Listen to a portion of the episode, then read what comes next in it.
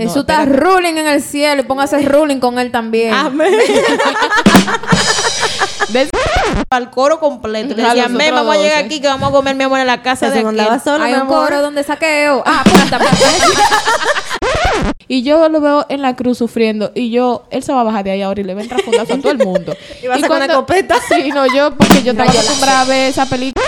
Ustedes no entienden que yo soy el que soy. Y rayo, guapo. Mira, oye. Y lo consumo.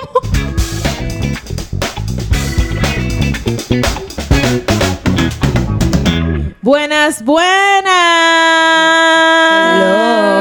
Cuente. Bienvenidos, bienvenidos a nuestro podcast Alerta Gar. Por aquí les saludo a su amiga Maritza del Rosario y si me quieres me puede decir Maru. Por aquí está la rubia más linda del mundo enterito, Alasne García. Ay, Dios mío. Después de eso, a mí no me toca decirle un de apunte. Bueno, aquí está el caco más encendido que usted va a encontrar en este planeta, señores. Ay, de García de este lado, que lo que es. Amén. No, y verdaderamente está encendido. Está un encendido. rosado que, que guay mi mind. ¿Cómo están ustedes, mujeres? Cuenten. Después del calor, bien. Y Estamos bien, estamos bien, gracias a Dios. Qué bueno, qué bueno que están bien. Y para recordarles también que tenemos eh, una iglesia que está bien actualizada. Eh, te- estamos en Instagram como Casa Llena de Gloria y en Facebook también como Ministerio Casa Llena de Gloria. También nuestro podcast tiene Instagram. Estamos en Instagram como Alerta God Podcast. Y si usted no quiere dejar un mensajito, un depósito, eh, si Sobre quiere todo, mandar señores. oraciones, por ahí lo puede hacer, puede comunicarse con nosotras. Siempre subimos posts muy edificantes y le dejamos saber cuándo viene el próximo episodio. ¿Qué postdata? Vamos a subir todos los domingos, si Dios nos ayuda y nos permite. Oportunidad. Amén. La verdad es que estamos muy contentas con la respuesta también de las personas, lo que han pasado a dejarnos mensajitos, aquellos que nos han testificado, que han sido edificados. La verdad que para nosotros es un placer ser instrumento de Dios, el poder dar una palabra y dar de lo que ya nosotros hemos recibido. Aquí estamos hablando de cosas que nosotros pasamos, no inventamos, pero hoy tenemos algo especial. Viene haciendo su entrada al equipo de publicidad más cool de la República Dominicana en una propaganda para nuestro Cristo. Y esto va a estar. Va a estar encendido, edificante. Todo lo que prende envuelto, señor, aquí lo tenemos. aquí lo tenemos, señores. Todo lo que prende Hiroshima, bomba. Estamos Escucha. en campaña porque hay almas que salvar. Estamos en campaña porque hay. ¡Eh, eh, eh, eh! ¡Llama! Pero, pero, espérate, porque yo pensé que nosotros íbamos a hablar de Marco Antonio Solís. ¿De quién? Ah, De Marco Antonio Solís. ¿Y quién, es ese? El Jared Leto de México. Ay, es verdad, él se parece a Cristo. Pero bastante, el que canta Vive sin mí. El que pone todos los domingos en el colmado Pues de mi ese. mundo no es tan hermoso Ay. y tú ya lo Eh, espérate, sierva, sierva. Sí, ay, ay, no, pero tú te ganaste una, dos y tres. Ay, pastor. No, espérate, Dios para que la gente entienda. Yo cuando oigo eso, pienso en eso, me dan deseo un suape. sí. Pero efectivamente, por ese concepto erróneo de Cristo, venimos a traer este tema y actuamos hoy como una cadena publicitaria de Cristo para cambiar el estereotipo que tenemos de él. Así es. Amén. Nuestro tema de hoy es descodificando a Cristo. I love Qué y la verdad es que yo, a mí me encanta este tema. Me encanta hablar de Cristo y, y me encanta sobre todo el poder transmitir lo que significa en mi vida. Chicas, y yo no sé ustedes, yo mencioné a Marco Antonio Solís porque de niña yo juraba que, no, yo sabía que él no era Jesús, pero cuando yo oraba con los ojos cerrados, mi imagen en lo que venía era Marco Antonio más que Solís. estaba orándole a Marco Antonio Solís. Pero por, de verdad, esa barbita, ese cabello largo, para mí eso era Jesús. ¿Ustedes tenían alguna idea de cómo se veía Jesús? ¿Cómo ustedes lo proyectaban? ¿O esa figura en sí, qué representaba en su vida? ¿Cómo veían a Jesús? Te voy a decir cuál era mi concepción de él cuando estaba, cuando era más joven. Realmente yo siempre fui una niña que leí mucho y que era muy lógica con lo que yo sentía y con lo que pensaba. Yo pensaba que Cristo nació de la necesidad que tenemos todos de adorar algo que podemos ver. Entendía que ya la gente estaba harta de creer en, en dioses, de creer que una fuerza exterior mandaba la lluvia, mandaba el sol, mandaba el sereno. Y que entonces cuando apareció Cristo, la gente decidió creerle, porque en verdad es más fácil creerle a alguien que está al lado de mí que creerle a una cosa que no se ve. Entonces esa era mi, realmente mi experiencia con Jesús. Y aunque que crecí en el Evangelio, conociendo de Jesús, no tenía una experiencia personal con él, por lo tanto no lo conocía, to- entonces tenía un estereotipo de lo que era él. Así es, porque la gente puede estar equivocada. Nos pasa lo que estamos en la iglesia, nos pasa lo que está afuera, que nos venden quizá una idea de lo que es Jesús y al mismo tiempo, pues, como dice Alasne, ella no veía quizás que ahí estaba Dios, sino que era la necesidad humana de adorar algo Correcto. físico, porque quizá eh, otros dioses de otras religiones tú no lo ves, el dios del aire, el dios de la lluvia, el, Tanto wow. tanto Dios, exactamente. Pero en mi caso, como le decía, para mí era Marco Antonio Solís y yo veía a Jesús ni siquiera como una figura de autoridad. Yo veía a Jesús como el hijo de la autoridad, el hijo de María. Bueno, de hecho, El hijo Machepa. el hijo, exactamente, no, bueno, Machepa no, pero yo sí sabía que él podía hacer algo de milagro, pero para mí Jesús, que de hecho me acordaba de él en Semana Santa, generalmente, cuando yo iba a orar, no era como que yo decía, Jesús, ayúdame, ni nada de eso, sino Dios, ayúdame, eh, no oraba mucho a la otra figura, pero sí siempre veía a Jesús como el hijo de alguien, no como esta persona que puede hacer nada por mí. Bueno, yo por esa misma línea, yo siempre veía que Jesús era para la gente grande. Jesús para mí era el que Dios usó, que estaba bien, que era sabio, que era bueno en ese, en ese momento, y Dios lo usó, ah, muere por esa gente. Y yo como que vivía en el aire, señor. De que fantasías animadas de ayer y hoy. Esa, para mí esa era como la fantasía, los cuentos de los grandes, como que, ah, los grandes hacen eso porque sí, porque él era un sabio y Dios lo mandó a morir por todito nosotros, pero yo no entendía nunca eso. Mi primer encuentro con Jesús fue un poco eh, desilusionado, como que me dejó medio desilusionada. Mi mamá me enseñó la oración normal del Padre Nuestro y eso siempre antes de acostarme, pero como que una oración así para dirigírsela directamente a Jesús de manera formal nunca... Nunca la tuve, no aprendí a relacionarme con Jesús. Y mi primer encuentro con Jesús, señores, fue en una película de Semana Santa. Wow, qué decepción tan grande. qué decepción cuando yo vi que, que Jesús, este personaje, haciendo tanta cosa chula, sanando a la gente, dándole comida a todo el mundo, y como todo el mundo siguiéndolo, y, y- y el momento más chulo de él iba en un burrito y todo el mundo le decía Osana y le tiraban ramos y cosas. Y entonces después vienen fue y lo clavan en la cruz. Y mientras él está haciendo todo este proceso, yo no estoy entendiendo lo que estoy viendo, y yo lo veo en la cruz sufriendo, y yo, él se va a bajar de ahí ahora y le va a entrar fundazo a todo el mundo. Y va a sacar una. Sí, no, yo, porque yo estaba acostumbrada a ver esa película de Hollywood que el protagonista primero Nunca coge muere. más. Entonces yo entendía que Jesús en algún momento iba a hacer todo eso y me desilusionó mucho ver que se murió y todo, señores. Y no hizo- y no dijo ni ji. Entonces, para mí, yo no entendí eso. Entonces, comencé a ver a Jesús como una víctima. Como una víctima, eh, una persona triste, débil de carácter. Sufrida. Sufrida y ya, más nada. El que sacrificaron. Tú sabes, Lourdes, que eso que tú dices me acuerda. Cuando yo era niña también percibía a Jesús o muy chiquito, como ese que entra al templo y desbarata todo, porque también hacía mucha hora santa y eso, y el divino niño y esas cosas. O este Jesús que estaba como colgado en la cruz, maltratado, humillado. Como que la imagen que me daba de Cristo era como de una persona como oscura, sin brillo. Era En como derrota. un Dios muerto, un Dios en derrota.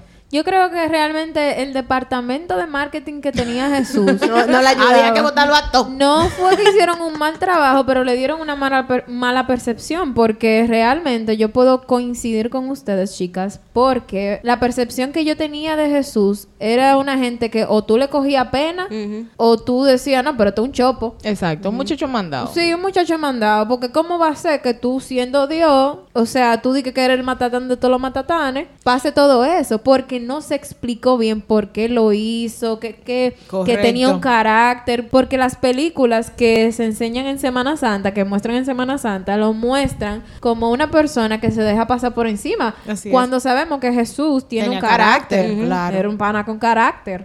Y si humanizamos un poquito a Cristo, señores.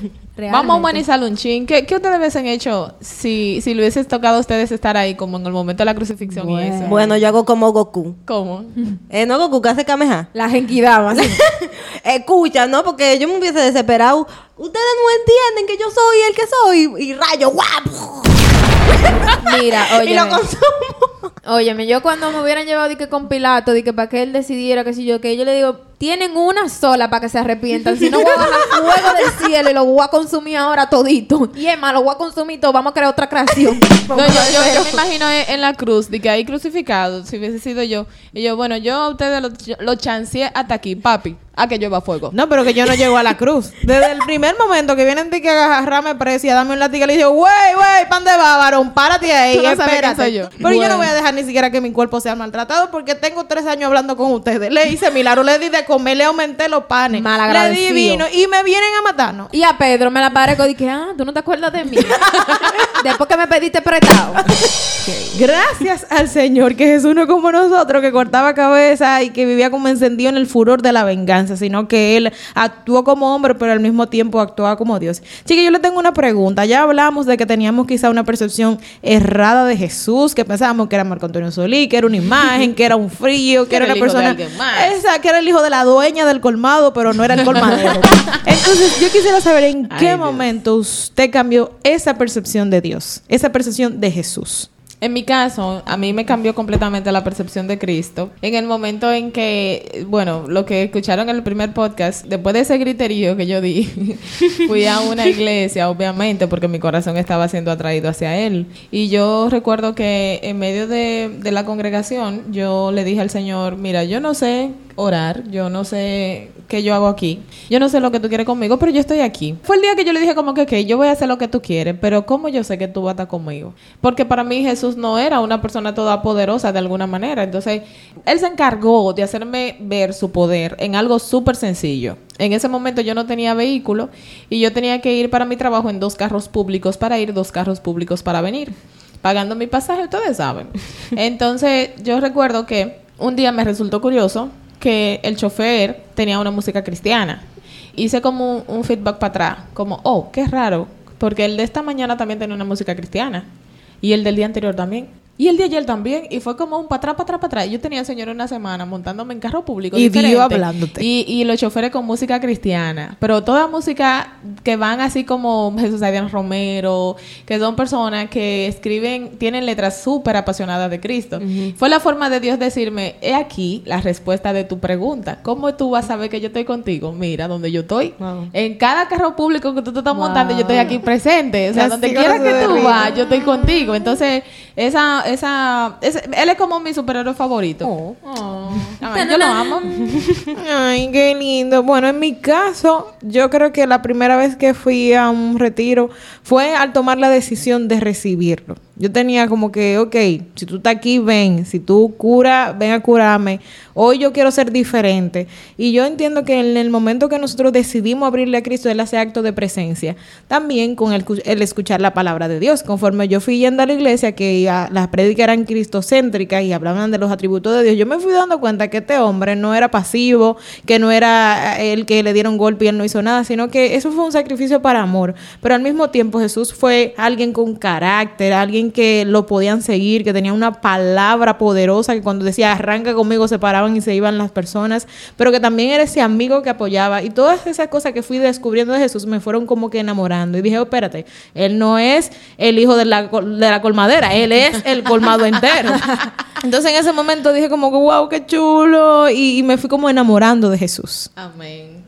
Bueno, en mi caso, como yo hablaba al principio, yo decía que para mí Jesús era algo para los mayores o que era algo que simplemente se predicaba en la iglesia y no pasaba desde la iglesia a tu casa, como no era como un Jesús que podía estar también contigo en la intimidad. Y me acuerdo yo que pues yo tenía una, una situación, como tenemos todo, que prendemos nuestra alerta, y yo me di cuenta que Jesús podía estar conmigo en la intimidad, o sea, porque yo siempre veía a Jesús como algo que estaba lejos, como un personaje que solamente se predicaba en la iglesia y simplemente obraba como en el público o en la iglesia, que no era un Jesús que tú podías estar con- contigo en tu casa.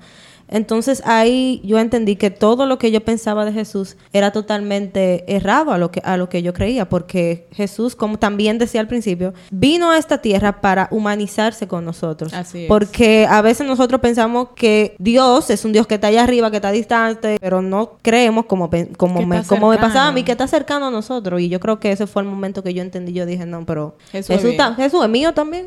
Yo creo que en el momento en que yo personalmente empecé a cambiar ese estereotipo que yo tenía con Jesús, fue cuando yo me di cuenta de que al igual que Aide, Jesús estaba accesible a mí. Y no solamente que estaba accesible, que me aceptaba aún yo estando en conflicto con quien yo era. Porque personalmente yo tenía en ese momento, en el momento en que yo empecé a conocer a Jesús de verdad, yo tenía mucho conflicto con quien yo era, con lo que quería hacer, con lo que me gustaba. Y a mí lo que más me encantó de Jesús y lo que me cambió la perspectiva de la manera en que yo tenía este estereotipo de quién era en mi mente fue el hecho de que Él me amó aun cuando yo no me pude amar. Amén. Él me Qué amó bello. aun cuando nadie me podía amar. Y no inclusive eso. Él me amó antes de yo haber pensado en hacer todavía y murió por mí. Me, me dio la mayor expresión de amor que fue entregar su vida porque realmente no es fácil morir por nadie. Y, y más y más Yo no le que- acepto ni un majón de dedo a nadie por otro. Gracias. Entonces, eso fue lo que... Ay, señor, eso fue para mí mi breaking point que... Tú, Dilo en español. ahí, a las oh ¿Tú qué es? ¿Cómo? Otra vez. Mi punto de quiebre con Jesús, en el que yo hice las paces con él y dije, ah, no, tú me amaste eh, sin importar nada, pues yo te voy a seguir entonces, dale para allá. Y ya que hemos hablado sobre nuestra perspectiva hacia Jesús, me gustaría que entonces hablemos de los atributos de Jesús, ¿verdad? Para poder conocerlo mejor y que nadie nos venda espejito por, Por oro. oro. Amén. que si viene Ves Colón todavía encuentra, Ya como lo dicen sabe. algunas personas. Bueno, eh, yo voy a mencionar algunos atributos, ¿verdad? Y los vamos a asociar a alguna condición. Vamos a ver si yo me encuentro algunos bobitos de la vida. Ustedes me van a ir ayudando. Si me encuentro desempleada o desempleado, ¿cómo Jesús entra ahí en esa ecuación? Bueno, yo sí te puedo hablar de eso. yo sí tengo experiencia de lo que está roto, roto, roto, ten. A mí me pasó, y voy antes de, de hablar cómo Jesús resolvió un bobo que tenía Pedro. A mí me pasó que cuando llego al Evangelio en el año 2018 más o menos, yo tenía mi trabajo, yo tenía ciertas como condiciones, que ya yo estaba mi amor feliz y contenta. Tomé decisiones que no eran acertadas financieramente hablando, perdí mi trabajo, eso fue llegando a la iglesia eh, pierdo mi trabajo, las cosas comienzan como a apretarse. Y en una ocasión recuerdo que el pastor me decía, las personas cuando llegan al Evangelio muchas veces son probados en lo financiero para ver si usted realmente está puesto o no y, y si usted puede experimentar la paz que está a esperar en Jesús. Y dije, bueno, sí está bien, porque yo pensaba que a los tres meses se iba a resolver. Yo dije, sí está bien, señor, yo vamos a darle, porque yo pienso que terminé el trabajo en noviembre y que en enero yo iba a comenzar. No sucedió así y me entré en una- un proceso de casi dos años. En una de esas ocasiones, yo estaba leyendo acerca de este milagro que le, le hizo Jesús a Pedro. Cuando Jesús contacta a Pedro, ve la necesidad primaria que él tenía. Él tenía un negocio, él era pescador, se lo estaba llevando mágaro, y Jesús dijo, este tigre puede ayudarme a, a- a que el reino se expanda. Y le dijo, ¿qué es lo que tú haces? Pecando. Y le dice Pedro, pero ni te suba, manito, porque aquí no hemos cogido nada hoy. Hemos pasado la noche entera. La noche y a tira, rey, tira, nada, que no hay ni un pecadito aparece. Y ya yo estoy realmente que me voy a ir, voy a recoger porque hoy no es mi día. Y le A dice, beber agua de azúcar.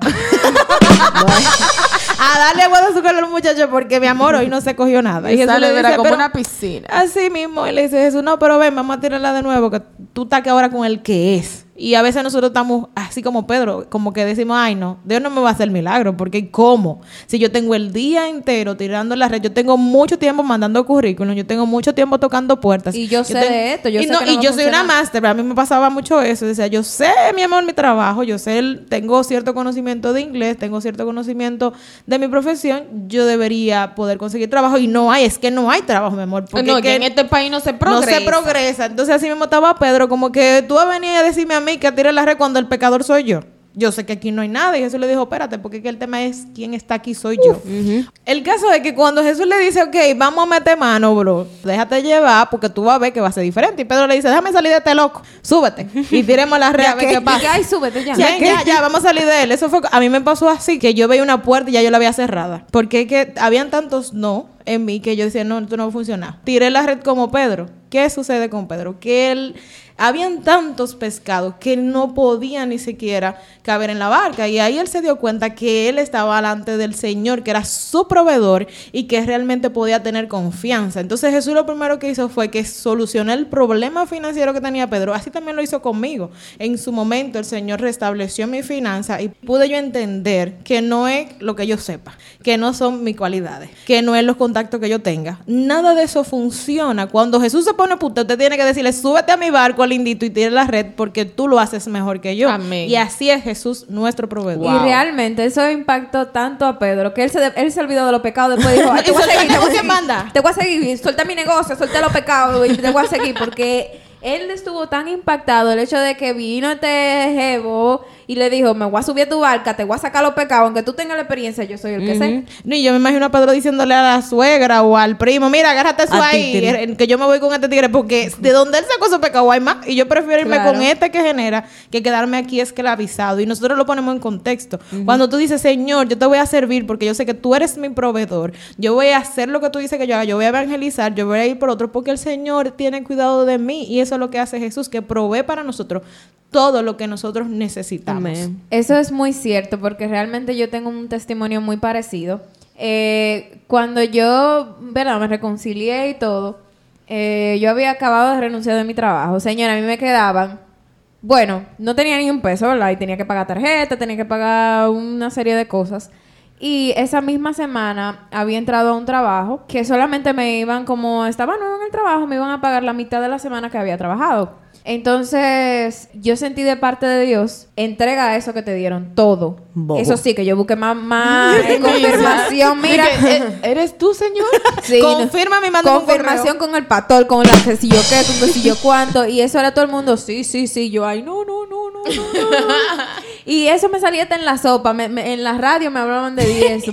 en lo que leía me hablaban de primicia, que si yo qué, yo no está bien. Y Dios me dijo, confía. Confía, porque que si yo soy el dueño del oro y la plata, yo soy el proveedor, ¿cuál es el, cuál el ¿Cuál show? el mío? ¿Cuál es el el mío? show? Y, y Emma, tú te salvas que te estoy pidiendo ese, que poco, que no el otro. Porque si hubiese sido la quincena estoy completa, ¿te, chanceando. imaginas? Señores, yo quiero que ponerlo en contexto de que la situación estaba fuerte. Yo tenía ya mi tarjeta había cortado, tenía que pagarla, que sí que yo utilizar todo eso para pagar y Dios me dijo, "Entrégamelo, dámelo todo." Bueno, así así hice que sí yo que yo estaba rotísima ese, ese domingo cuando, cuando le entregué. Y me acuerdo que llegó a mí un pensamiento de, quiero comprarme una ensalada. Y ahí mismo viene Marisa y dice, ay, vamos a comer una ensalada. y yo, "Ah". Así es Jesús. Así es Jesús, o sea, yo, yo hice el acto de fe de te voy a entregar todo lo que tengo y voy a confiar en ti. Y ahí mismo, instantáneamente, proveyó mis necesidades, que era un capricho del momento. Y yo puedo decirles que desde ese momento realmente Dios no ha dejado de prosperarme porque yo confío en Él y Él es el sí. proveedor. Amén. Así es. Así que si usted tiene unos chelitos ahí pensando en diezmarlo, Suéltelo. suéltelo. Sin miedo a nada, sin miedo a nada. ¿Y qué tal si hablamos del rechazo? ¿Cómo entra Jesús ahí en esa ecuación? Ahí sí hay bobo. Wow, y realmente eso llega mucho a mi vida porque durante todas las historias que se mencionan en la Biblia, Jesús no rechazó, señores, a ni uno. Wow, sí. Y más que eso, aparte de que no rechazó a ninguno, él siempre como que exaltaba las cualidades que tenían los demás. Y Amén. una historia que me impacta mucho es la mujer que se encontró en, adu- en adulterio. Y todo el mundo estaba, ay, esa es Mátenla, la mala, mátenla, mátenla, tírenle mátenla". piedra, tírenle- mátenla. Y Jesús lo- la perdonó. Incluso se estaba viendo el pecado ahí mismo, no era como una mentirita de que "Ay, yo no tengo No era- culpa". ella era Eso no fue un Exacto. mal- un Estaba ahí mismo, eh, eh, como, como diríamos, con la mano en la masa. Y Jesús la perdonó y no la rechazó. Jesús estaba con prostitutas, con ladrones, con, con criminales, con asesinos, con, todo tipo de gente. Y yo me imagino que también para esas épocas las mujeres se vestían con aretes. Yo me imagino que Jesús decía, ok, ven cómo tú estás. O sea, y yo voy- lo importante es que yo te cambie el corazón. Y el Señor Amén. ministraba eso mucho a mi vida, que a veces nosotros nos sentimos rechazados antes de, simplemente por nuestra condición de pecado. Pero déjame decirte que Jesús es el único que tiene el poder de entrar a esos lugares rocosos, que tú te sientes rechazado. Y es el único que murió en la cruz para darte ese valor que más nadie te lo da. Y debemos creer y recibir mediante el sacrificio del Hijo único de Dios. Y no, realmente esa historia a mí me impacta mucho porque no solo la perdonó, sino que le enseñó a los de alrededores, ustedes que están criticándola, el que esté libre de pecado, que tire la primera piedra. Correcto. O sea, lo que se refirió es que cuando ustedes entonces sean los perfectos, ahí pueden juzgar. El único que puede juzgar soy yo. Porque, no lo hago. Porque en mí no hay mancha, en mí no hay pecado. Entonces, si yo no juzgo a nadie, ¿qué derecho tienen ustedes de juzgar a la gente? Nosotros, yo entiendo que nosotros como sociedad somos muy somos muy abiertos a prejuiciarnos con la gente, como por cómo se ven. Su apariencia. Su apariencia, y más en nuestra sociedad dominicana, que somos, vemos una gente con piercing o con cabello diferente, que se vea diferente, y ya asociamos a esa persona con que o es una persona mala, o que es un sinvergüenza, o que es un irresponsable. Y realmente, como embajadores de Cristo, yo he entendido que no lo que no- lo que importa no es lo exterior, sino lo interior. Si él pudo aceptar a prostitutas, a ladrones, a lo que sea, entonces ¿por qué yo no? Así es. Y en el caso de Jesús, lo que más me agrada en cuanto al rechazo es de que él, si bien es cierto, lo que tú cometes como pecado, él lo rechaza, lo cambia. Porque él le dijo, vete, no, No peques, peques más. más, peques más. Pero no vete y no te pongas esa falda, no vete y no te pinte el cabello, no vete. O vamos al otro lado, porque también hay personas que la rechazan por tener una forma de vestirse diferente. El que usa su falda, usted no debe rechazarlo por eso tampoco, También. ni decir si que hay religiosidad o no. Nosotros tenemos que aprender como sociedad, como cristianos, de que el estereotipo de lo físico no es lo importante, sino darle la oportunidad a las personas de poder entender su corazón, de poder entender su realidad, de poder acercarnos. No simplemente decir, ay, de tener los cabellos rosados, mi amor, esa no es- ahí no hay Cristo nada. Sí, y también yo me voy más allá de, de lo externo, de lo físico. También nosotros nos sentimos rechazados por tal vez errores del pasado. Correcto. Que sentimos que, Wow, que, sí, que que Jesús no nos va a perdonar. Porque a mí particularmente me pasó. Y fue en ese momento que yo encendí mi alerta. Porque yo pensé, no, yo le he fallado demasiado a Dios como para que Él venga y teniendo más gente buena delante que puede Y recibir más perdón fila. que Y que yo. por mi linda y que. Él venga y que a perdonarme. Y, y era algo, señor, que de verdad me atacaba mucho el corazón porque yo sentía que yo me sentí rechazada por Jesús. Cuando viene a ver un disparate, Oh. pero para mí era muy fuerte. Tú estás diciendo algo muy importante, porque así es probable que haya mucha gente que se sienta rechazada por Jesús Sí. por los estereotipos equivocados de Cristo. Por que el marketing que. Sí. formado. Porque que a veces no entendemos que Jesús no, señores, a Jesús no No le importa rechaza. tu pasado. O sea, Amén. Eh, vuelvo a rescatar lo que digo. El poder de Jesús es tan grande que Él bajó al infierno, Señor, a quitarle la llave a Satanás de la muerte para hacernos libres, para Amén. que nadie venga con su dedo acusador, valga la redundancia, a acusarte ni decirte tu valor. El único que te da tu valor es Jesús. Y yo lo aprendí porque cuando me llegó ese momento que yo me sentí rechazada, porque cuando quise ser realmente quien soy en Cristo, todo el mundo me rechazó y me quedé sola. Y Jesús vino a mi encuentro y ahí yo entendí, no, pero Jesús no es un Dios que, que uno no es no rechaza. no rechaza. Y ahí yo entendí que Jesús no te rechaza. Jesús te ama y te dice, ven mi hija linda, yo te quiero. Y si más nadie te reconoce ni te dice que tu cabello es lindo, que tú te viste exótico, yo te quiero así, yo te quiero así. te lo di yo. Sí. Realmente. Esa, esa, eso que tú comentas me hace recordar el evento de la conversación de la mujer samaritana con Jesús. Esa mujer, he escuchado predicadores decir que el- toda la condición en la que se da esa conversación es una hora del día donde esa mujer estaba tomando agua en el momento en que más nadie buscaba agua. Porque muy probablemente ella, ella, ella era rechazada por todas las mujeres de su sociedad porque dice la palabra que Jesús le declaró que ella había tenido cinco maridos y el que ahora tenía no era de ella. O sea, probablemente estaba quizás en adulterio y por su pecado todos se alejaron de ella. Pero Jesús no la rechazó. Jesús le dijo, mira, si tú bebes del agua que yo te voy a dar, tú no vas a tener sed jamás. De hecho, se sentó a hablar con ella. Se sentó a conversar, le, le- le declaró la palabra y esa fue la primera mujer evangelista fuera del pueblo judío. Amén. No, y que ese, esa aceptación, yo me imagino, me pongo en la situación de ella y que ver, porque ahí había también una condición de cultura, o sea, los judíos no se querían acercar a esa gente, y ver a este judío que se sentó a hablar con Sin ella, prejuicio. que sabía su pasado y aún así se sentó a hablar con ella, eso le transformó la vida a ella, que porque sí. nosotros los, como decía, los seres humanos, estamos dispuestos y muy abiertos a prejuiciarnos con la gente. Entonces el amor extraordinario de Jesús es el único Y que la acepta- compasión. que tienen la verdadera aceptación que de verdad necesitamos. Sí, yendo, y yendo de esa misma línea que estábamos comentando que hay veces que las personas no se acercan a Jesús por el miedo al rechazo. Señores, en la iglesia estamos la gente más rota y más necesitada del mundo. En la iglesia no, no vemos personas perfectas. En la iglesia está llena de personas que necesitan a Jesús para llegar a ese un poquito de perfección y ser sanados. Tú sabes también que eh, a veces, pensando como en ese rechazo que ustedes manifestaban, que eran a dos mujeres que quizá por su vida eh, amorosa fueron rechazadas o física, pero también yo pienso en estos hombres que el pueblo rechazaba por sus condiciones de trabajo, porque eran cobradores de impuestos, porque tenían una posición de poder, por muchísimas cosas. El rechazo no solamente está en lo físico, está en que si usted tiene muchos esposos, sino también a veces nos toca ser gerente de un lugar, ¿verdad? Y tomar decisiones que sean difíciles y la gente comienza a crear rechazo. Y miren qué atributo tan hermoso de Jesús, que él no solamente iba a comer con esa gente, sino se llevaba al coro completo. Le decía, los "Men, otros vamos a llegar aquí que vamos a comer mi amor en la casa de Se aquel". solo, Hay un amor. coro donde saqueo. Ah, apúntame. Así es, Jesús era así de extraordinario, porque tú sabes que hay un punto en esos 12.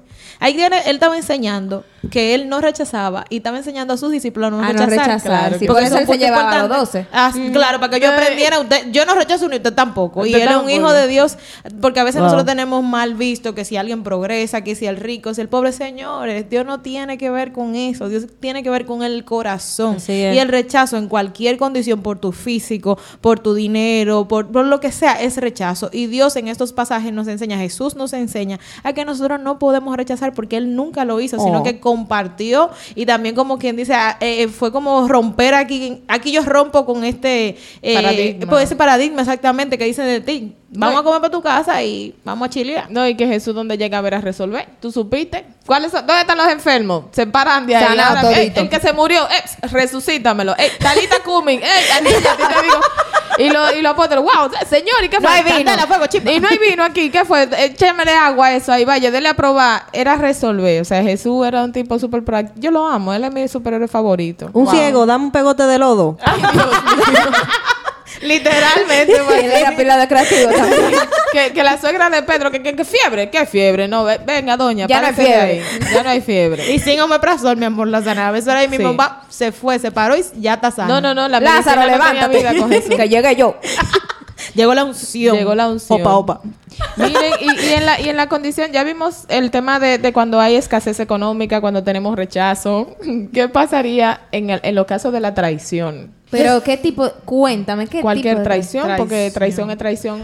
Yo te digo la verdad. Bueno. Yo en eso quiero ser como Jesús. Realmente. Estamos orando, estamos Aprender orando. a ser como Jesús, porque para mí, yo tengo como dos velocidades. Yo soy una licuadora rara. O yo te quiero o te suelto. Porque, Uno, dos y tres. Ay, pastor. Bueno, ese- aquí vamos, dijimos que vamos a ser honestos, ¿verdad? Sí, yo no, soy claro. honesta. Yo tengo dos velocidades. Yo te tengo en mi corazón full. No te tengo O fuera te de saco de mi corazón. Entonces yo tengo que quisiera que, Y- que Jesús me inserte ese botón Amén. del perdón cuando me traicionan, cuando me hacen algo malo. Yo creo que realmente Jesús es, yo creo que uno de los mayores atributos que él tiene fue perdonar una traición, porque, He break the limit. o sea, nosotros, con la- no- a nosotros nos duelen mucho la traición y Sí. nos hieren bastante. Nosotros como seres humanos somos rencorosos y bueno, usted no escucha a la gente, yo perdono pero no olvido, mi amor, Ay, Jesús lo que hizo lo todo. perdone A él le dio- Dios. A él le dio amnesia. y, y realmente lo hizo en el momento y lo hizo después de morir. Porque el, cuando Pedro le cortó la oreja al centurión, él pudo haber dicho, no, mátalo. o. Mátalo. No, ni decir nada, O déjalo, hacer déjalo. lo que se de sangre. Pero él hizo todo lo contrario a lo que todas Todo a lo que esperábamos, A, todo sí. lo que lo que haríamos, hizo todo lo contrario y hasta le pegó la oreja. Entonces, si tú no me dices a mí que eso es un eso es un perdón extraordinario, Inmediato. inmediato, yo no sé qué es, porque yo realmente te siendo honesta, yo no hubiera hecho eso. No, y te hubiese hecho como los salmos que dicen. No, yo le digo de cuartízalo. No, y tú dices, Señor, mira a mi enemigo, llévatelo, mátalo, suicídalo. Me han hecho afrenta, Padre, tú vas al altar. Señores, pues nosotros hacemos mucho eso Ay, humanamente. sí. Y cristianos muchas veces uno dice, mira, este jefe mío me tiene atrás, que ya de verdad. Y uno va a orar al Señor y le dice, Señor, mira, mi jefe, No. llévatelo, que lo cancelen, que lo muevan del sucursal. Pero el Señor no hacía eso, él lo perdonaba y ahí mismo lo restauraba. Y a mí me gusta pensar realmente que él hizo, que él tiene ese tipo de perdón porque él sabe que a través del perdón, entonces uno va a recapacitar. Porque, por ejemplo, él perdonó a Pedro y Pedro lo negó tres veces asa. O sea, fue de ahí a ahí que lo perdonó. Y luego Pedro se volvió en uno de sus embajadores en la es. tierra y pudo evangelizar a muchísima gente. Entonces Jesús dijo, ¿por qué entonces cortarle el camino no perdonándolo cuando yo puedo demostrarle que a través de mi amor yo lo puedo perdonar y él puede hacer algo más grande, puede ser un embajador de mi palabra aquí en la tierra? Porque Jesús es como esto de nuevas oportunidades. En Jesús se renueva cada día, no importa lo que tú hiciste ayer. Obviamente hay condiciones, hay consecuencias, pero en Jesús, y lo que estamos hablando que es acerca del perdón, Él te pone como la milla en cero y te dice, vamos a dejar esto, no te da... De hecho, nosotros cuando hablábamos ahorita de lo que haríamos si fuéramos Jesús en el Calvario, pasa lo mismo con el perdón. Nuestra primera reacción es venganza. Nuestra primera reacción es yo le voy a hacer peor. Si él no me habló, yo no lo voy a dejar de hablar. No, si él no me escribe, yo no lo voy a escribir. La oración del cristiano que he traicionado, Señor, vengo humildemente delante de ti, trayéndote mi causa, Padre. Para Mira que los que me causa. persiguen. Escucha. Mira los que me persiguen, Señor. Que sean avergonzados, Padre. tú la justicia, oh, Dios. Señor. Clamamos tu justicia. No te estés relajando con... Si tú puedes, llévatelo. No, si tú puedes, Señor, llévatelo a un ejemplo para que vean tu gloria, Dios. Santo. Realmente, y la Biblia dice que si a usted le dan una galleta de un lado, ponga la otra mejilla para que Mire, se vea. ve valiente, Ay, pero ese señores. versículo a veces no lo leemos ni Ah, gusta no, tampoco. amor. Pero no, a esto hay que explicarlo. No podemos dejar a la gente así. No, o sea, no es que tú te vas a dejar pisotear. Exacto. No es que te vas a dejar pisotear, pero es en el contexto de que si, si depende de nosotros que haya paz. Amén. Si yo tengo que dar mi mejilla izquierda para que tú me des una galleta también ahí, en- para que haya paz, entonces es, está en mí como embajadora de Jesús traer la paz. ¿Y por qué Marisa tiene esa cara? Porque es que yo no me imagino tú poniendo mi cara para que me den otra galleta. Yo le digo, mire, siempre yo te perdono, pero si me pones la mano, nos vamos, ma- nos vamos al pollo. Aléjate. Una, dos y tres. Ay, ¡Ay, pastor! Dios Ah, mío, pero ¿qué tú sí pondrías la galleta. Vamos a ver, Lourdes. No, en verdad yo no. Yo Yo te voy a explicar. Bueno, no, miren, no, ya va. miren, dice Porque en la Eso Biblia. suena bonito de que pone otra mejilla, pero señor, en el Bueno, caliente uno no lo En la haría. Biblia también dice si el enemigo, si el impío te Insiste hacer nido sobre tu cabeza, no se lo Ese es mi versículo. Ya, entonces, espérate.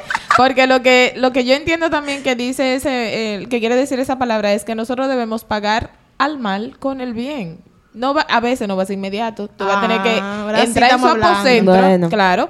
Si alguien te hace algo mal, eh, que es injusto, te traiciona o lo que sea, y tú tienes que entrar en un proceso de perdón, al ser humano no se le da de manera natural Ay, perdonar. Hace como una galleta. Tienes que ir a la presencia de Dios a pedir ese socorro, activa esa alerta. La alerta GAT no es solamente para que nos saquen lo, de lo bobo en lo que nosotros nos metemos, también es para cuando recibimos esas heridas que no esperamos, nosotros podamos activar la alerta y decirle, Señor, el corazón mío está herido. No, y ya hablando en serio, porque eso es como un poco de broma. Yo nunca he peleado en mi vida, realmente. Yo siempre digo, mejor corro, ¿verdad? Y huyo. Pero hablando en serio, yo estoy muy de acuerdo con Lourdes así. Muchas veces yo sé que en el furor usted quiere actuar, pero lo correcto es ir a la presencia del Señor, primero para que nos ayude a perdonar y segundo para que nos ayude a actuar como Él actuó, a marcar la diferencia, al poder decir, mira, yo sé que me dolió, que tú me, tú me heriste, pero yo te perdono. No porque yo sea bueno, sino porque lo que hubiese hecho es eso y también para soltarte de mi corazón porque no me voy a llenar de odio.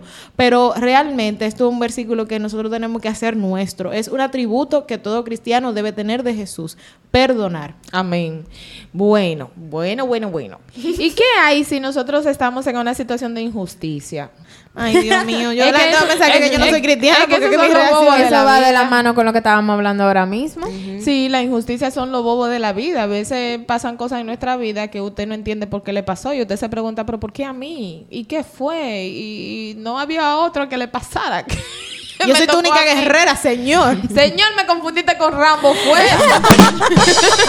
Di que, di que, señor, yo no soy tu mejor guerrero, porque dicen di que las, me- las peores batallas- batallas se las dan a los mejores guerreros. Señor, yo soy tu peor guerrero.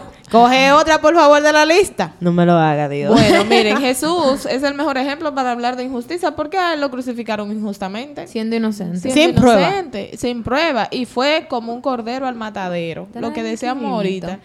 Él aparentemente tenía toda la de ganar, pero no hizo, no hizo uso de ninguno de sus atributos eh, divinos para, para beneficiarse personalmente de ellos, ¿verdad?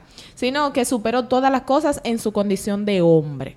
Sí, y me llega justamente a la mente el versículo que está en Filipenses 2.6, que dice, el cual siendo en forma de Dios no estimó el ser igual a Dios como cosa a que aferrarse.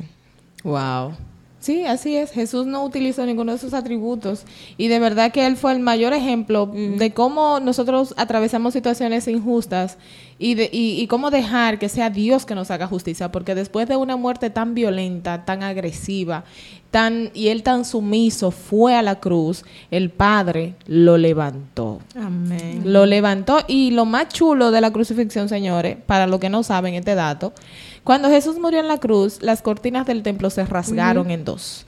Eso tiene un significado súper poderoso y es que por Cristo nosotros tenemos acceso al trono de la gracia de Dios, a los tribunales de justicia y podemos entrar libremente, sin miedo, a pedir el auxilio que necesitamos cuando nos vemos en situaciones apretadas. Sí, porque fácilmente Jesús podía decir que caiga rayo del cielo y consumirlo a todito, pero él fue sumiso y se entregó por amor a nosotros. Porque ¿qué pasaba antes en, en esos tiempos? De la única forma que tú podías ser perdonado era llevando cinco bueyes, cinco Dos ovejas y, y a ver si te podían perdonar. Si tú tenías... Y era una vez al año. Eso Era- era, cada sí. rato. Ay, tú te imaginas. Espérate. Ay, tú me has dado un dato. Miren, señores. Un yo- misterio. Aquí hay un misterio. ¿Y qué pasa con esos, esos pecados acumulados de, de, de un periodo hasta, hasta otro periodo? Era Eso venía fuerte. con ITEVI, con, con recarga y con interés y mora, ¿no? O si te morías antes O también. sea, ahí tú te imaginas, digo, yo no sé cómo Dios resolvía esos asuntos, pero tenía que ser bien complicado. Era fuerte, sí. Y eso que tú dices, Lourdes, me llega mucho al corazón porque Jesús dividió la historia en dos. Y eso tenía que pasar, señores, porque que la cruz, para que ustedes entiendan, la crucifixión era una de, de las formas más como que recibían los peores criminales en ese, en ese momento para morir. Y Jesús, así como dicen Filipenses, no estimó ser igual a Dios como cosa que aferrarse, sino que Él se humilló y aún sabiendo que era injustamente para que nosotros fuéramos salvos. Así, Wow. Y yo, ustedes saben que yo estaba pensando ahora, con este tema de justicia, no estamos diciendo que usted no recurra terrenalmente a los procesos que se deben hacer. Si alguien viene a... Imagínese usted un vecino que le está tomando un pedazo de su cera, de, de su frente, y usted entiende que usted tiene la razón, vaya a los tribunales, presente su caso, pero actúe en consecuencia. Si en algún momento la justicia del hombre no procede, usted no se va a embrujar con ese vecino, usted entonces va al trono de la gracia, va y ora a Dios y pide que sea él que intervenga en esta situación y lo pueda solucionar, porque ese es más justo que todo hombre y él le va a hacer, le va a hacer justicia. Entonces Jesús también en su momento fue donde él- él fue a la autoridad y aceptó lo que la autoridad le había dicho que era la muerte. Si hubiese podido decir que él lo cortara ahí, sin embargo él aceptó. Entonces nosotros como cristianos también tenemos que aprender a aceptar que si en algún momento las leyes terrenales están equivocadas, pero fallan en nuestra contra, a depender de Dios y a dejar que sea Dios que haga justicia en nuestro favor. Y es que Dios actúa a favor nuestro cuando somos obedientes. Amén. Amén. Dios Sí. no, no nos beneficia en las desobediencias. Definitivamente. Wow. ¿Y qué, qué pasaría, señores, con un corazoncito roto? ¿Cómo Ay, entra ay, Jesús ay, ahí? ay, ay, ay, yo, ay, yo ay, creo que en esta ¿Y por parte... qué ustedes dicen así como, ay, ay, ay, te le, le- te le duele? Bueno, Hay mija, ¿qué te cátedra de? Hay caso, hay caso. Es que de eso podemos de- hacer un podcast aparte, Pero yo mi- creo. Oye, déjenos comentarios si quieren que hagamos un, episodio sobre los corazones rotos. Sí. Porque aquí hay leyenda. Aquí hay Ay, historia. Dios mío. Y que vamos a escribir revelaciones 1, 2, 3 y 4. ¿Cómo Jesús entra ahí en esa ecuación cuando el corazón está roto? Yo me lo imagino el corazón como un rompecabezas. Un corazón lastimado, dañado por experiencias de traición, injusticia, rechazo, eh, maltrato, en, en siendo cosas que a uno le pasan desde la niñez. Yo me imagino que el corazón va sufriendo como, como rupturas Rasgaduras. rasgaduras, sí. Y entonces Jesús es como esa única solución que puede, wow, me acaba de llegar una rema. Ejecuta. Escucha, la gente que sabe de medicina sabe de lo que voy a hablar. El cuerpo humano, todos los sistemas del cuerpo se constituyen de una, de alguna manera, ¿verdad? Nacen en las células madre del organismo. La célula madre contiene el contenido genético de todos los sistemas del cuerpo. Correcto. Del sistema nervioso, cardíaco, eh, eh, digestivo, etcétera.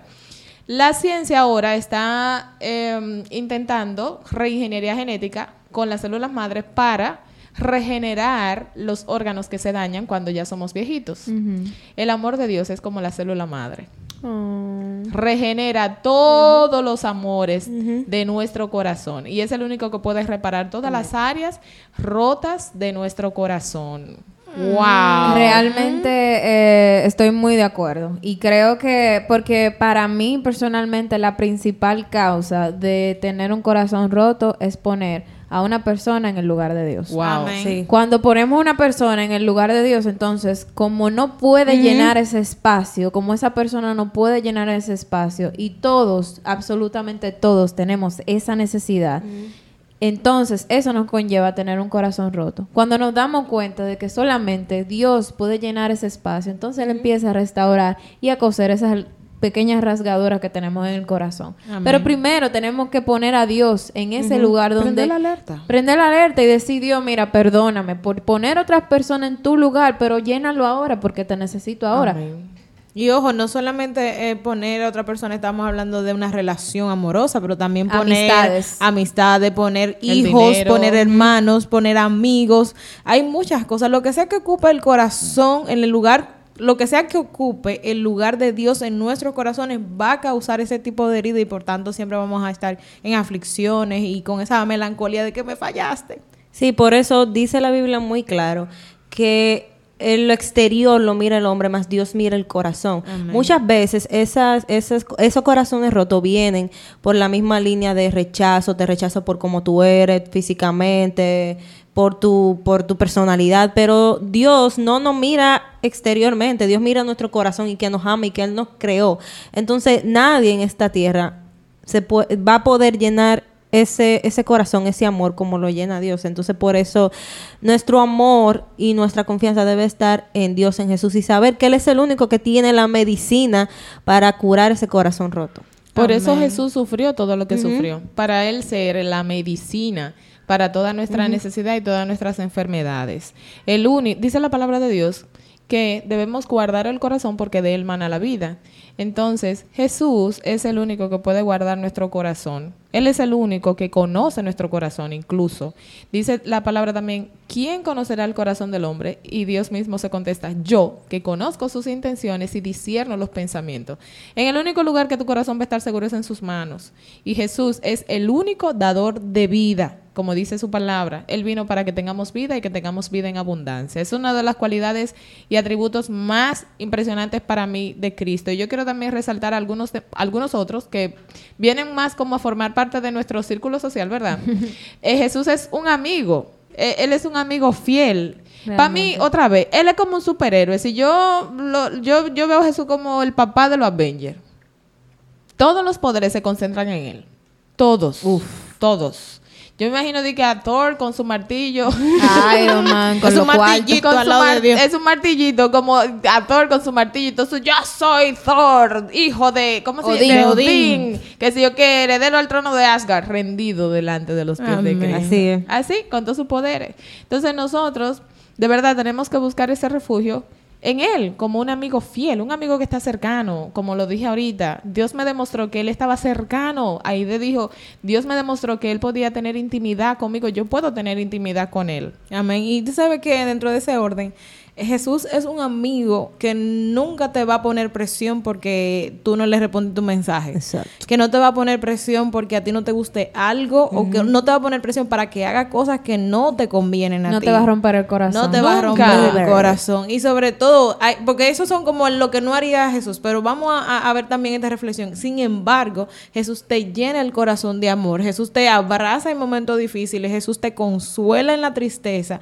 En Él se cumplen todos esos atributos que nosotros estamos como en un momento de aflicción necesitando. Y en Él nosotros siempre podemos estar seguros que ese secreto no va a salir de ahí. Eso a es veces-. A veces tú le dices a tu mejor amiga que no salga de aquí. No va a salir de aquí, nada más va a salir de para donde mi hermana. Y su hermana sale para donde la otra hermana y por ahí María se va. Entonces Jesús va a ser esa fuente donde tú puedes ir y decir me siento mal, estoy agotado, mira que creo que el mundo se me está cayendo y el Jesús va a poder restaurarte, va a poder llenarte de amor y va a poder estar cerca, es un amigo presente y cercano.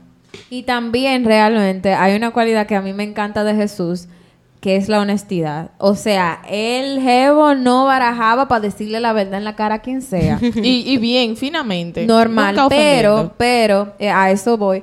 Es una honestidad no para destruir, sino para construir. Amén. Porque a veces entonces queremos ser lo más, di que lo más honesto y queremos, y entonces con nuestra honestidad destruimos a nuestro Wow. Pisotea al otro. Destruimos a nuestro amigo. Entonces Jesús practicó la verdadera honestidad que en vez de destruir, construyó caracteres, construyó y, y dio críticas constructivas para que la otra persona cambie.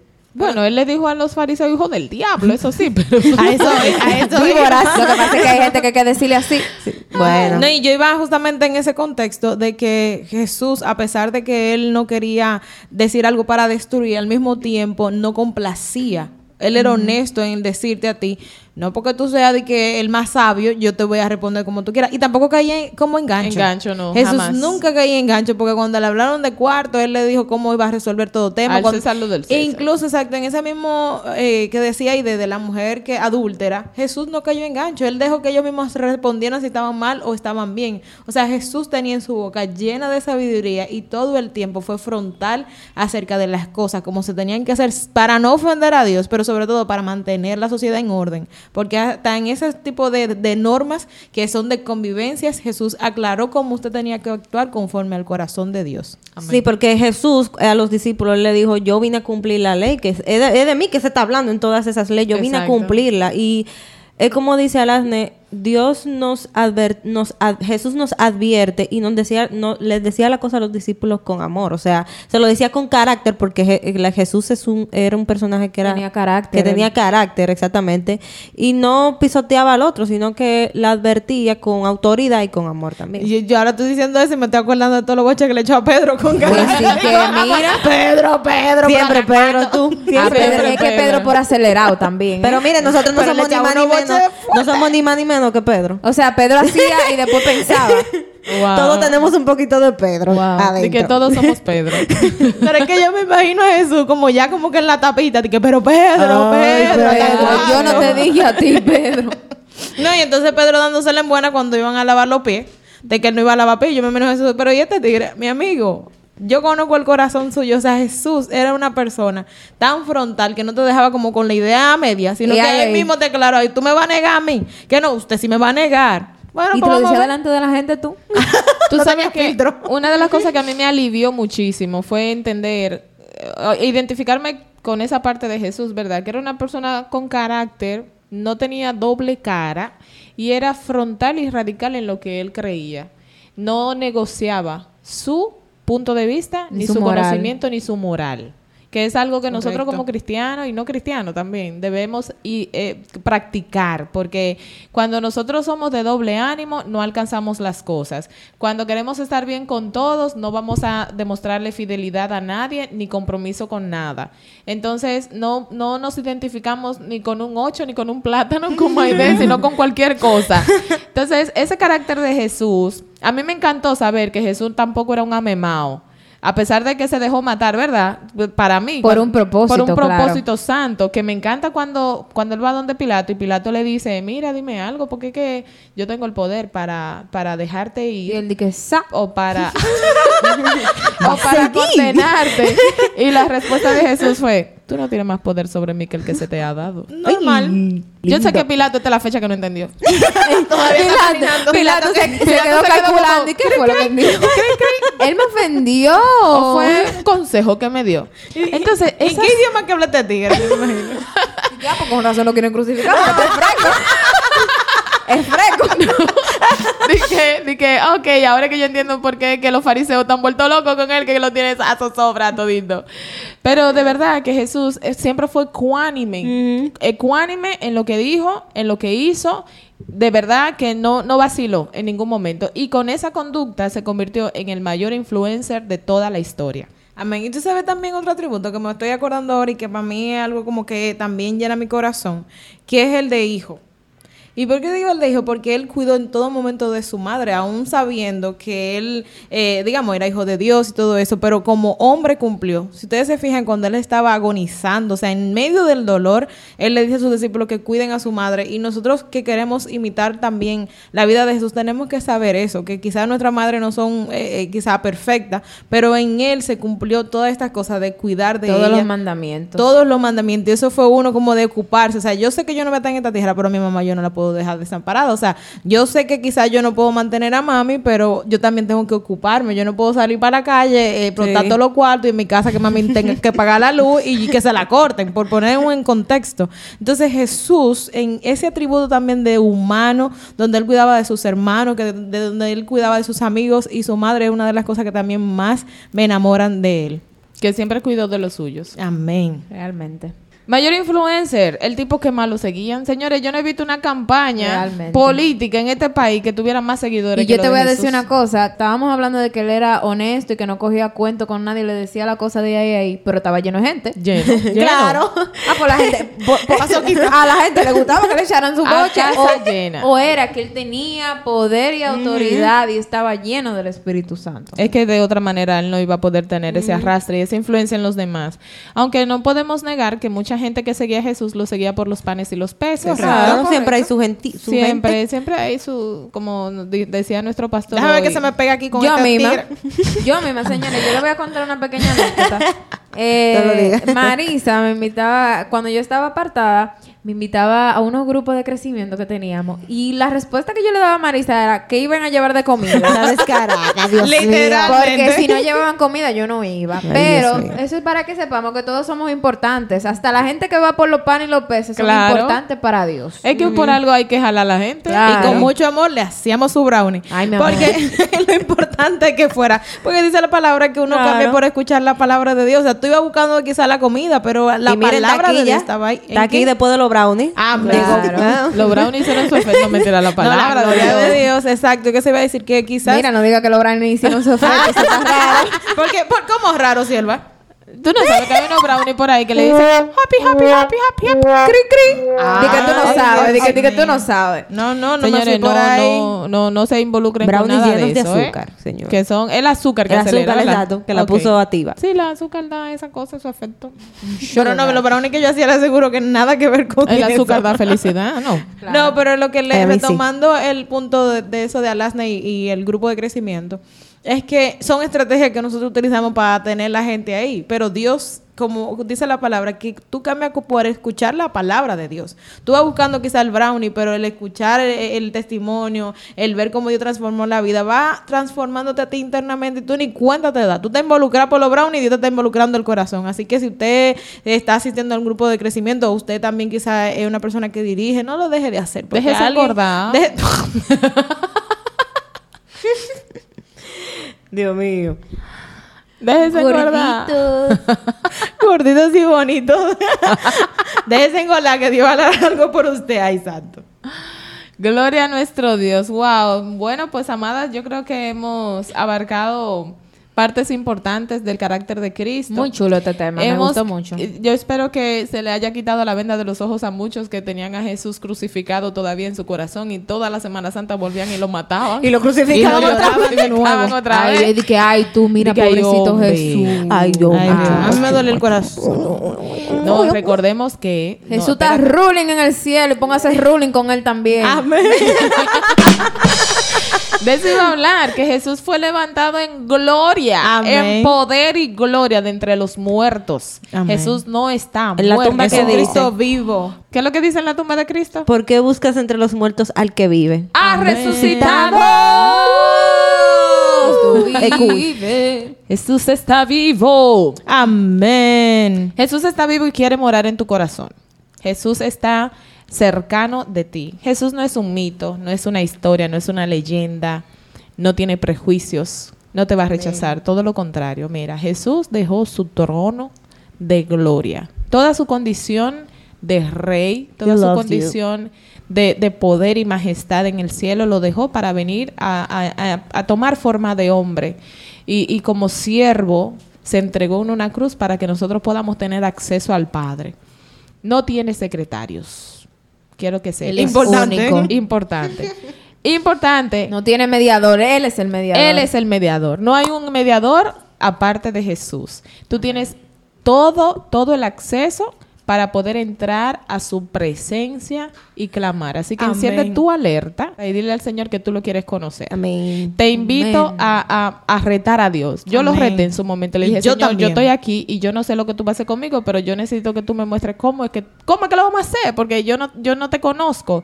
Entonces haz lo mismo. El Señor está interesado en que tú quieras acercarte, porque Él es un caballero. Él no va a entrar si tú no le das permiso.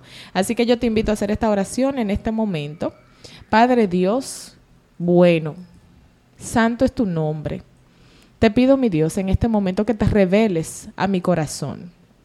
Revélate, Dios, al corazón de quienes escuchan este podcast, que puedan conocer tu carácter, que puedan conocer tu amor, que puedan conocer tu majestad y tu gloria, que tú eres un Dios cercano, un Dios de intimidad, un Dios que no tiene no tiene favoritos, un Dios que no se prejuicia, un Dios que no le importa nuestra condición de pecado, un Dios que es capaz de ir a lo más profundo donde te encuentres en este momento y rescatarte de tu condición, cual sea. Para Él no hay nada imposible.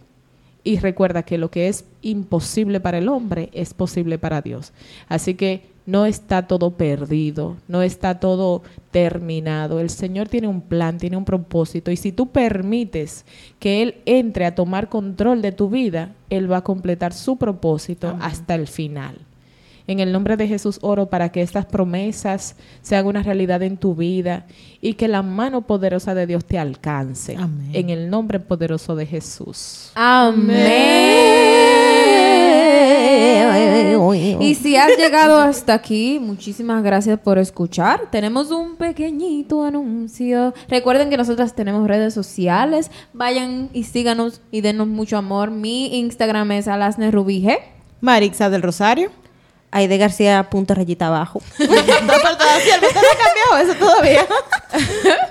Punto. wow. Underscores. Así es, ¿verdad? La rayita abajo. Ajá, exacto. Ah, Ok, el mío es Lourdes Aponte 11. También quiero decirles que si tienen alguna necesidad de oración, si quieren contactar con nosotros, estamos para servirte. Puedes escribirnos, puedes dejarnos tu mensaje. Si quieres que desarrollemos algún tema, también aceptamos sugerencias. Pero sobre todo, queremos orar por ti. Cualquier necesidad que tengas, cuenta con nuestras rodillas que nosotros podemos estar intercediendo por tus necesidades. Amén. Y recuerda que todos los domingos publicamos un nuevo episodio, así que dale a la campanita para que te salgan las notificaciones cuando publiquemos un nuevo episodio. Y muchísimas gracias por escuchar. Esto fue ¡Alerta Thank you.